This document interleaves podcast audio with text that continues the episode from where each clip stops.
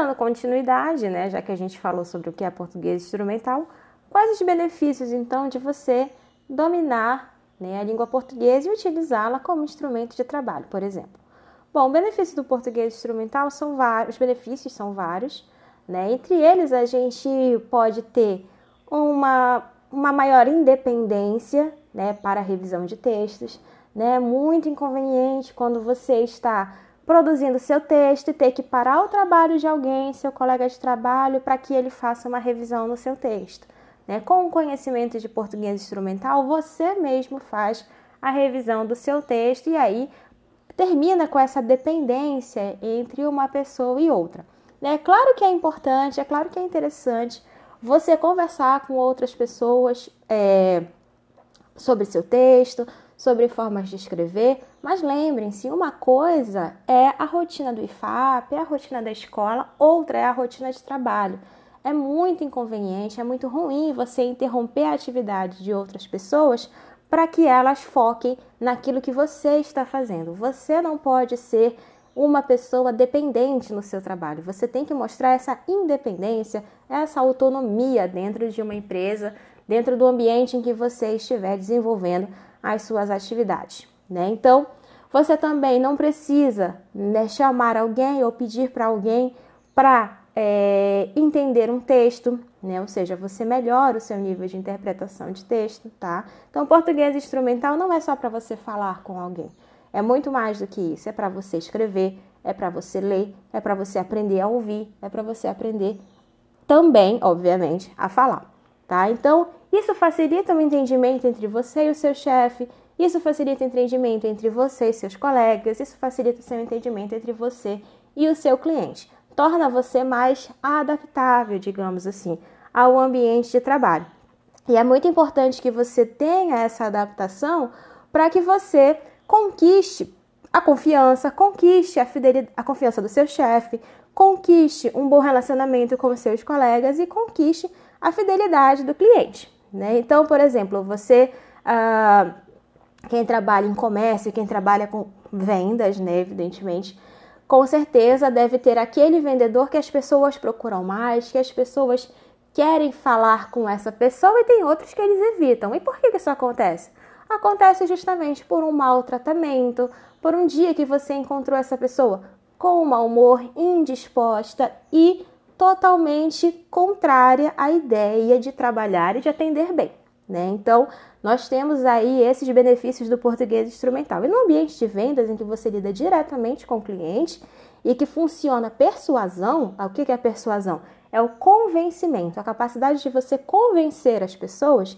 Isso daí é justamente a grande, digamos assim, o grande pulo do gato, digamos assim, do bom vendedor, da pessoa que trabalha diretamente com vendas, né? Então, você tem aí uma maior facilidade de chegar a qualquer pessoa, né? Então, isso daí é bem interessante, tá?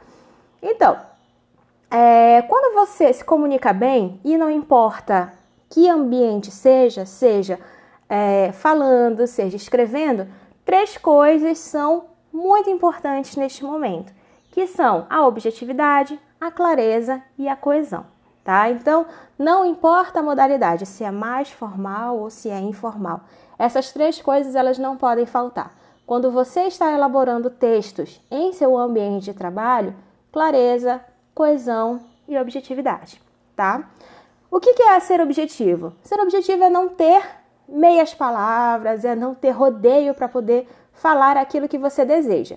É, é, justamente ir direto ao ponto, né? E não uh, fazer com que as pessoas percam tempo. Né? Como eu já falei para vocês em janeiro, é, tempo é um fator fundamental dentro do ambiente de trabalho e esse tempo ele não pode ser desperdiçado. Enquanto você está ali falando um monte de abobrinha, tem outro vendedor, tem outra pessoa, tem outro alguém fazendo muito mais do que você. E no final, esses resultados, o número desses resultados conta muito mais do que uh, o seu bom português, né? Digamos assim. Um texto claro é um texto bem produzido, é um texto que, com todos esses fatores de objetividade e coesão, conseguem chegar facilmente a quem lê, tá? A clareza, como eu já falei para vocês, ela não está ligada a uma gramática normativa restrita ou uma gramática normativa ao pé da letra. Ah, eu só vou escrever como o professor Pasquale manda. Não significa isso, tá? Significa que você se comunica bem, independente da pessoa com quem você está falando, tá? Então é claro que se você se comunica com seu chefe, você se preocupa em ter uma maior, uma melhor, né, uma melhor é, é, postura, né, em relação aos usos da língua, aos usos da gramática normativa.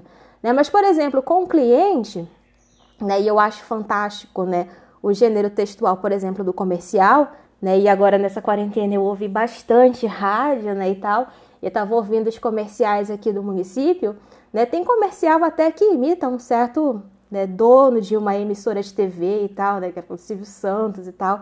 E é bem engraçado esse comercial, né? Ou seja, ele consegue chegar de uma maneira muito irreverente, uma maneira muito divertida, uma maneira muito engraçada com os seus clientes, tá?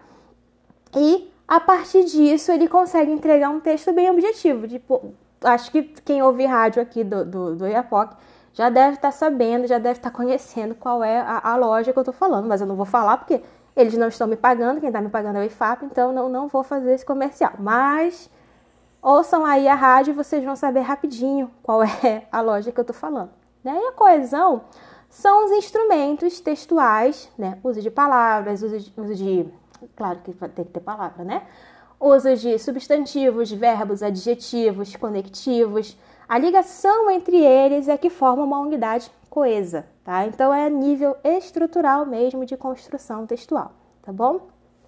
Agora, quando se fala em ambiente de trabalho, a gente deve evitar modismos, a gente deve é, evitar gírias, tá? Então a gente deve evitar certas palavras ou expressões dentro de textos escritos. Isso daí, independente da forma como você vai se expressar por escrito, tá? Seja um bilhete, seja um e-mail, seja um ofício, não se deve utilizar nem modismos e nem gírias.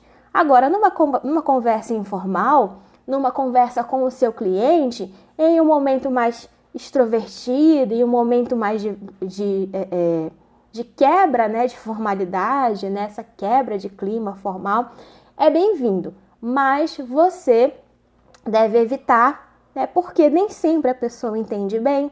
Às vezes o cliente ou o seu fornecedor ou o supervisor da venda, etc. É uma pessoa mais séria, uma pessoa que não é dada tanto a esse tipo de liberdade, enfim. E aí você tem que conhecer a pessoa, reconhecer o perfil daquela pessoa para entender em que hora você pode intervir, né, de uma forma mais extrovertida, de uma forma mais é, irreverente, tá?